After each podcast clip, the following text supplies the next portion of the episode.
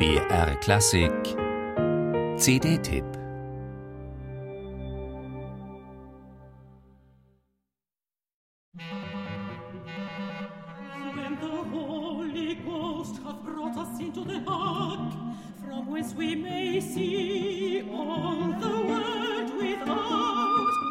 Ich bin sehr elend wegen der Ungewissheit meiner Situation und wegen der Gewissheit unseres Untergangs. Wenn ich meine Position im musikalischen Leben betrachte, möchte ich am liebsten alles beenden. Es ist alles vergeblich und absolut lächerlich. Drei Jahre sind vergangen, seit Ernst Krenneck seine Heimat Wien verlassen musste und in die USA emigrierte, als er 1941 diese Zeilen in sein Tagebuch schrieb. Die Zukunft war für den einst gefeierten Komponisten der Erfolgsoper Johnny spielt auf ungewisser denn je. Musikalischen Ausdruck fand diese Ungewissheit, ja existenzielle Bedrohung, in der Vertonung von The Holy Ghost's Ark, die Arche des Heiligen Geistes von John Donne, ein intimes kammermusikalisches Poem zwischen Resignation und Hoffnung für Mezzosopran, Oboe, Klarinette, Viola und Cello.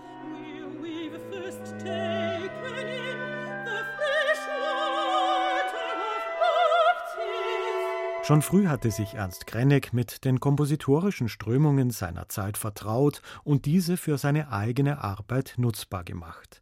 Dabei verwendete er die Techniken der Spätromantik ebenso versiert wie die der Freitonalität und der Zwölftontechnik Arnold Schönbergs.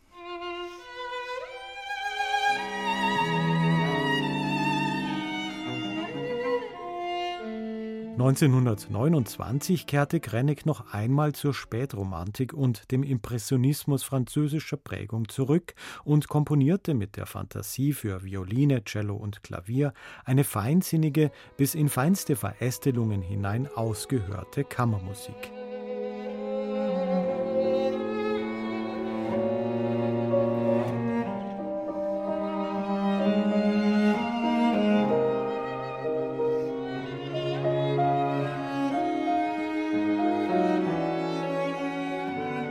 Das Londoner Label Toccata Classics hat zusammen mit dem Ernst Krennig Institut mit einer Auswahl von Kammermusiken und Liedern aus unterschiedlichen Schaffensperioden Ernst Krennegs nun eine CD-Serie begonnen, auf der hochrangige Interpreten wie Laura Aiken, Bernarda Fink, Anthony Speary und das Ernst Krennig Ensemble die Musik dieses faszinierend vielfältigen Komponisten in all ihrer Klangsinnlichkeit interpretieren.